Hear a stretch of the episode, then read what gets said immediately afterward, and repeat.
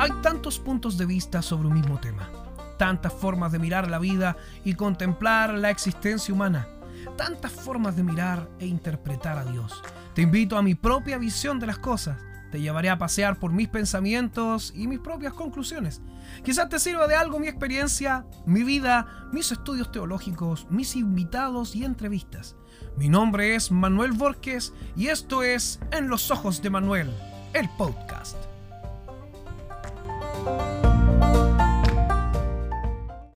¿Cómo están amigos? Bienvenidos a un nuevo capítulo de En los Ojos de Manuel, el podcast, donde nosotros semana a semana los hago mirar a través de mis ojos lo que alcanzo a ver, por supuesto, mi propio parecer de las cosas. Y hoy día no es diferente. Hoy día quiero traer a colación eh, algo que en realidad nos hace falta a todos, que yo me doy cuenta de esto y lo quiero compartir con ustedes derechamente. Sí, sí sé, es bastante tiempo que ha pasado entre el último, el último podcast y este. En mi defensa, debo decir que he estado tremendamente ocupado. Han pasado muchas cosas desde el último podcast hasta ahora, así que, pero hoy día traigo a colación lo que alcanzo a ver, ¿no? De lo que aquellos que escuchan este podcast están interesados en lo que se viene a mis ojos. Por eso se llama En los ojos míos, en los ojos de Manuel.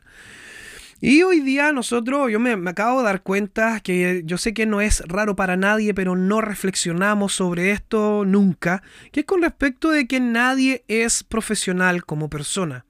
Hoy día nosotros buscamos ser profesionales con estudios universitarios, estudios específicos en algún área que nos permitan generar dinero. Hay algunos que son un poquito más altruistas y piensan en, en hacer un aporte a la sociedad o servir a la sociedad. Otros simplemente porque se gana bien. Porque siendo profesionales, teniendo un título universitario, optan a mejores trabajos y a un éxito eh, financiero, que está bastante razonado el día de hoy. Todos buscan el éxito financiero. Pero en esta búsqueda incesante del éxito financiero, nos quedamos con un fracaso personal, pero horripilante. Queremos ser buenos trabajadores en lo que hacemos, queremos ser buenos en lo que elaboramos en lo que nosotros participamos en nuestras empresas, en nuestros trabajos en general, pero como personas seguimos siendo ignorantes, porque siempre tendemos a crecer como, como trabajador, pero no como persona.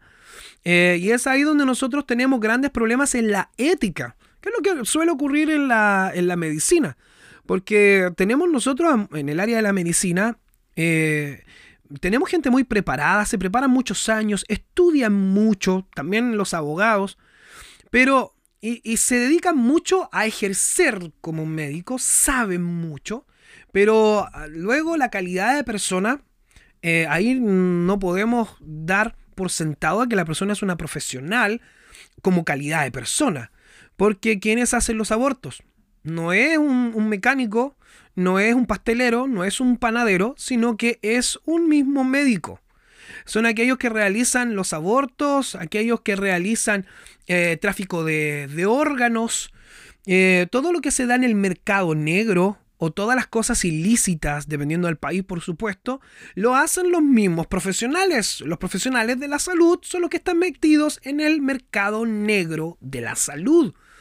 Y también todo lo que están los profesionales eh, económicos son los que están detrás de los fraudes económicos. Nadie más sabe qué es lo que está pasando o cómo funciona el área financiera, sino las mismas personas que se capacitan en el área financiera.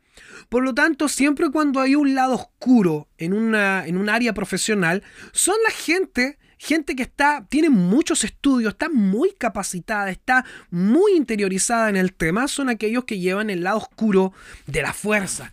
Entonces son aquellos los que llevan el mal camino, por decirlo de alguna manera. Entonces nosotros hoy día pensamos, la sociedad nos ha hecho pensar, de que si nosotros estudiamos algo, es que nosotros vamos a llegar a ser buenas personas. Esto es simplemente una utopía, no existe. Nosotros sabremos cómo hacer algo, pero el éxito como persona, ser profesional como persona, la calidad de persona no está garantizado. Y entonces nos quedamos nosotros con esta derrota que es aberrante. Porque tenemos hoy día gente que es muy profesional, pero es muy mala eh, con una interrelación con otra persona. Son pésimos esposos, pésimos padres, son pésimos amigos, son pésimos ciudadanos. Entonces tenemos hoy día una carencia de profesionalidad en el área personal que en realidad es garrafal. Ahora, ¿quién nos enseña? Hoy aquí estaríamos discutiendo esto mucho, ya que cada uno cree tener la solución y hay muchas voces que hablan en el mundo con respecto a cómo ser mejor persona, especialmente el área del, religiosa. Tiene tantas voces y se oye tantas cosas el día de hoy que es muy difícil poder encontrar una media o, o, algo que nosotros podamos aferrarnos para empezar a ser profesionales como personas, crecer como persona. Ahora, yo les voy a hablar de mi área, por supuesto, porque yo también intento aplicar, ustedes saben que lo que es la teología, el estudio de Dios, Dios se involucra mucho con la persona, se involucra mucho con la calidad de la persona o apela mucho a la calidad de este individuo, cómo ejerce lo que hace pero basado en el cambio que Dios produce en su interior. Por lo tanto, eso es lo que a mí me interesa. No me interesa mucho hacer bien un trabajo, sino ser una calidad de persona, porque eso es lo que carece hoy día la sociedad, las familias. Hoy día hay una, altísima tasa de divorcio, de familias quebradas, de almas quebradas, divididas, que fragmentadas, por decirlo de alguna manera. Entonces tenemos un grave problema social. ¿ah? Grave, grave problema social. Entonces, para mí la voz más fuerte es el área teológica con respecto a la calidad de persona. Sí, sí, sí, existen muchas voces religiosas dentro del protestantismo puro. Existen una infinidad de corrientes y voces que para poderlas escuchar sería muy complejo porque cada uno dice tener el éxito. Pero hoy día simplemente voy a dar mi parecer. Tampoco quiero apelar Tampoco quiero dar ese discurso de yo tengo la razón en esto, sino apelaré a quien dice yo soy la verdad, que en realidad Cristo nunca dijo tener la razón, sino que ser el centro, el motivo, el núcleo de la verdad. Él es su sola presencia en este mundo corrobora su, su, hecho de, de, mesiasgo, ¿ya? su hecho mesiánico, todo lo que él hizo aquí, eh, corrobora un cielo entero, todos textos antiguos son validados por la presencia de este Jesús histórico, espiritual, eh, humano, que se manifestó, Él da crédito. Por lo tanto, Él dice, yo soy la verdad. Entonces, no quiero yo decir que tengo la razón, porque eso es el problema del protestantismo. Dice tener la razón, pero en el ejemplo deja mucho que desear. Por lo tanto, yo digo simplemente un parecer con respecto a esto. Y para mí todo parte, al igual como dicen en muchas áreas eh, de autoayuda, eh, con la actitud. Pero en realidad para mí la actitud no empieza en un cambio de mente que me levanto una mañana y decir, ya, voy a tener una mejor actitud, porque nuestra actitud nace desde el comportamiento interno, nace, nace en nosotros, desde muy adentro, nace de nuestros fracasos, de nuestros aciertos, de nuestra paz interior, de lo que yo he denominado los demonios internos, que a veces pueden más que nosotros, que son malas decisiones y hábitos que se van transformando en nuestros dictadores internos, que nosotros no podemos hacer nada sin pasar por ellos y tienen el control de nuestro tiempo libre, tienen el control de nuestra vida por lo tanto, yo digo que son nuestros dictadores internos. Por lo tanto, nuestra actitud pasa por ahí. Tenemos que pasar una aduana interna, una aduana que está controlada por estos dictadores internos que yo les estaba hablando. Entonces, cuando tenemos una mala actitud con otras personas, es porque nuestro interior no está en orden, nuestro interior no está consolidado, no, es, no hay una paz, una tranquilidad integral en nuestro ser interior. Por lo tanto, la actitud primero pasa por una sanidad interna. Esta sanidad lo provee solamente Dios, ya que es el arquitecto de la persona. No, no, no, no se queje conmigo, porque yo soy, recuerde de que yo soy un tipo que ama a Dios, estudia a Dios y que tengo que pasar por aquí. Es lo que yo he comprobado en mi vida personal. Por lo tanto, yo tengo que apelar a que Dios es aquel que hace el cambio de naturaleza en la persona. Mientras Dios no hace un verdadero cambio en la persona, no hay un verdadero cambio de actitud, ya que esa actitud viene a ser forzada y algunos dicen de que el cambio del alma es algo que viene desde afuera hacia adentro, de algo que yo me obligo a hacer, pero pasa por otra cosa. Yo he visto que lo más efectivo en el cambio interno, en esa actitud, es de dentro hacia afuera. Cuando nosotros somos sanados, cambiados por dentro, nosotros tenemos una actitud distinta. Por lo tanto, hay que empezar por esa actitud. Hay que empezar primero por eh, sanar nuestra vida. Si queremos tener un cambio de actitud, empezar a ser verdaderos profesionales con otras personas, primero veamos lo que está mal con nosotros. No vayamos, las cosas que están afuera no van a cambiar lo que está dentro. Entre que yo tenga mayor éxito financiero y profesional no me va a ayudar con ser mejor persona. Al contrario, va a potenciar mi mala persona.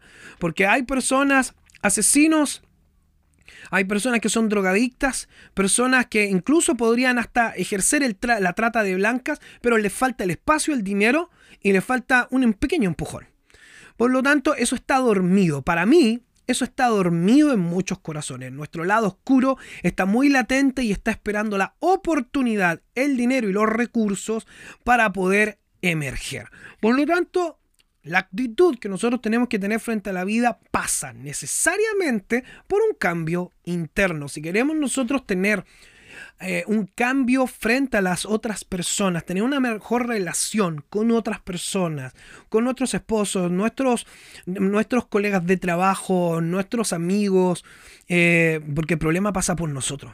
O sea, no podemos culpar a la sociedad, no podemos culpar a la falta de oportunidades. Dejemos de quejarnos de los que está fuera. Dejemos de quejarnos que nos falta el dinero porque no somos felices. Eh, porque nos falta algo cuando en realidad si no podemos ser felices sin eso, con eso seguiremos siendo igual de infelices. Si nosotros decimos, a mí me falta estar solo, pero hay gente que ni siquiera se aguanta a sí misma porque eh, todos esos demonios internos, estos malos hábitos que han ido cobrando fuerza durante los años, los lo hacen infeliz porque no puede hacer nada sin pasar por ellos, sin darle primero lo que ellos necesitan, después lo dejan tranquilo. Hay gente que lleva adicciones que de manera personal, oculta, y que tiene que pagar peaje antes de poder ser buena, de poder ser personas comunes y corrientes. Tiene que darle algo en este caso. Así que eh, es un problema para nosotros poder, eh, poder ser buenas personas, porque bueno, hoy día eh, es una persona que está realmente entera por dentro. Y hoy día tenemos una sociedad desintegrada, fragmentada, por lo tanto, si queremos tener una mejor actitud por fuera, tenemos que aprender a sanar por dentro. Entonces ahí es cuando empieza recién nuestro camino profesional para poder crecer como personas, para poder crecer como, como profesionales, eh, pero con la calidad de profesional me refiero yo. Porque sabemos hacer muchas cosas, pero a veces ser papás, por ejemplo, nadie nos enseña a ser papás, a ser padres, a ser eh, éticos. Nos enseñan ética, pero nadie asegura que nosotros terminaremos siendo personas éticas. A nosotros, la gente que estudiamos teología, nos enseñan el servicio a Dios, la santidad, eso que realmente a veces se ve etéreo, pero si no lo llevamos a cabo, no garantiza que cualquier persona que estudia teología es una persona santa. Obvio que no, porque el estudio de las cosas no son nada sin su práctica. Y la teología no es una excepción. Para ser profesionales cuando logramos un poco de luz y logramos esa apertura en nuestra vida, del cambio integral, porque no vamos a tener todo un cambio de la noche a la mañana, pero se comienza paso a paso. Así como equivocamos el camino paso a paso, también retornamos a la transformación paso a paso. Con buenas pequeñas decisiones lograremos la sanidad interna.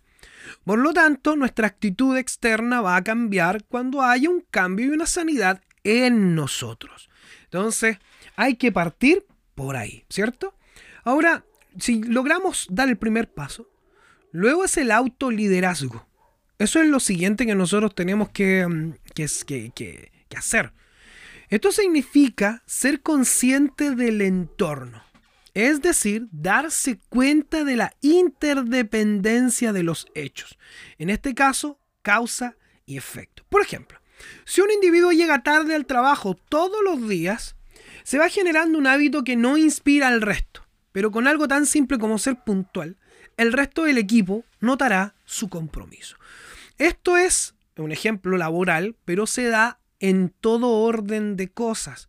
El autoliderazgo es muy importante. Yo tengo que aprender a llevar mi liderazgo. Yo hablaba hace poquito rato sobre aquellos demonios internos que son los dictadores, en este caso que yo hablaba, dictadores internos, que impiden que nosotros seamos libres de verdad. Si nosotros no podemos tomar nuestro trono en el nombre de Dios y sentar, de luego de tomarlo en el nombre de Dios, sentar a Dios ahí, para nosotros poder corregir o cogobernar nuestra vida de la mano de Dios, no podremos tener un autoliderazgo efectivo, porque quien mantiene a raya nuestros demonios internos es Dios en nosotros. Por lo tanto, tenemos que sentarlo en el trono de la vida, de nuestra vida, y nosotros cogobernar juntamente con Él nuestra vida, autoliderarnos en el nombre de Dios, tomando como base, por supuesto, la palabra de Dios. Y es ahí donde nosotros tenemos que autoliderarnos. ¿En qué? En leer, en orar, en acercarnos a Dios, en limpiar el desastre que tenemos por dentro, que tenemos un desastre de proporciones épicas. Oiga, si nos pudieran ver por dentro el desastre que tenemos, nos daría mucha vergüenza. Nos pasaría igual cuando llega visita a nuestra casa de manera inoportuna, sin avisar y tenemos todo desordenado. ¿Y qué es lo que ven? Ven desorden por todos lados, porque cuando viene visita, ¿qué hacemos? Siempre mentimos, siempre ordenamos y no lo hacemos por respeto. No, no, no, no, a mí no me engaña, a mí no me engaña. Lo hace para no quedar en vergüenza. ¿Sí o no? ¿Sí o no? Lo hace para no quedar en vergüenza, nada más. Porque nos da vergüenza que otra persona vea lo que, lo que como somos realmente, lo desordenado que somos nosotros, en verdad nos da mucha vergüenza. Entonces, eh, nosotros si no somos capaces de autoliderarnos, no seremos capaces de poder ser eh, buenos profesionales en la vida o ser una persona... No es que no quiero caer en la persona profesional, porque todos piensan que es ahí, sino que es un profesional en la vida. A eso voy yo. Ser un profesional en la vida. Entonces, poder ser una mejor persona, calidad de persona. Entonces, si no somos capaces de autoliderarnos, seremos una carga para los demás porque buscaremos que alguien haga de nosotros algo en la vida. Entonces andaremos buscando en nuestros amigos y en otros la guía que nos falta a nosotros mismos. Dejemos que Dios nos guíe y nosotros comenzaremos a autoliderarnos de manera mejor y seremos una inspiración para otros. Ahora siempre todas estas personas que que, nos dicen el cambio de actitud sobre tener un autoliderazgo, también hablan de la confianza. Y la confianza, uno nunca vamos a poder confiar en lo que hacemos si no confiamos en nosotros mismos. Aquí, voy, por ejemplo. Hay personas que le dicen, mañana nos juntamos a las 6 de la mañana.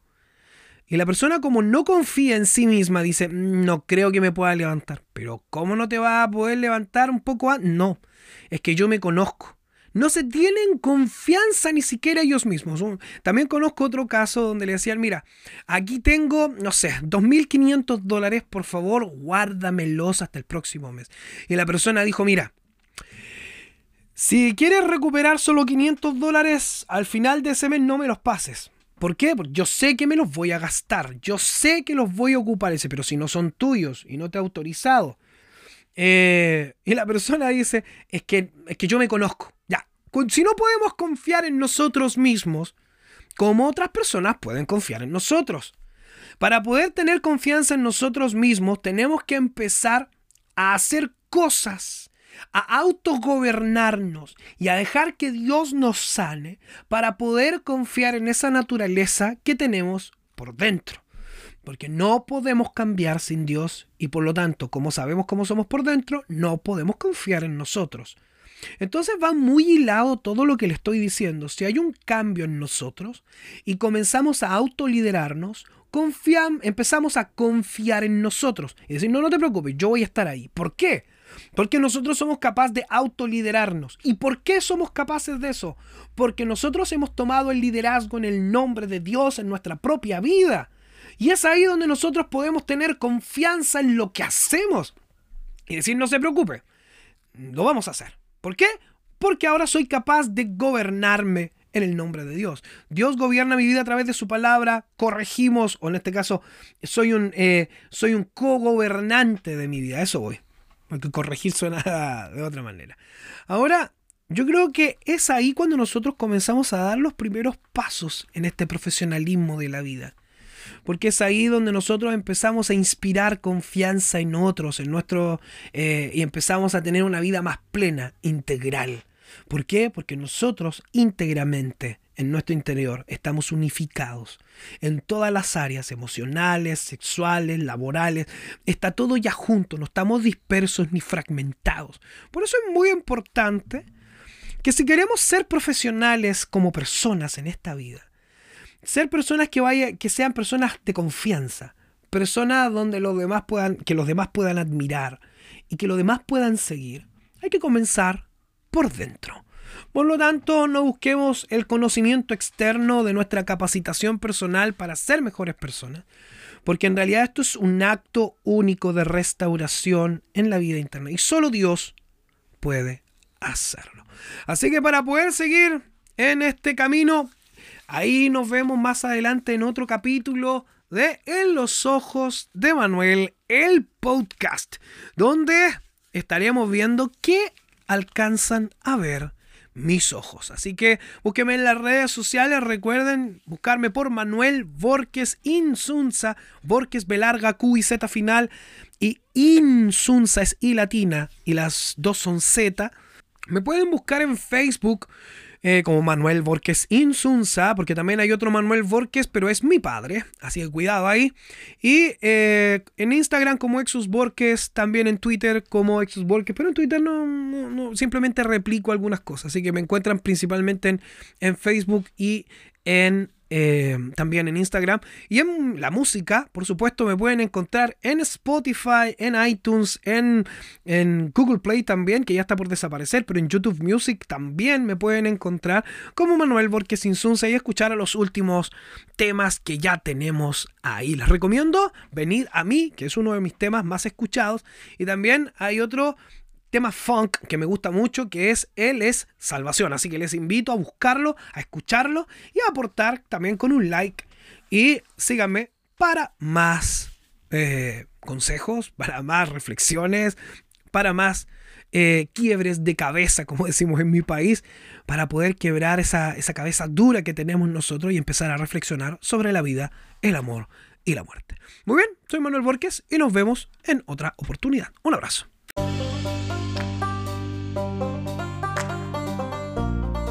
Espero te haya servido mirar por mis ojos y contemplar las cosas desde mi punto de vista.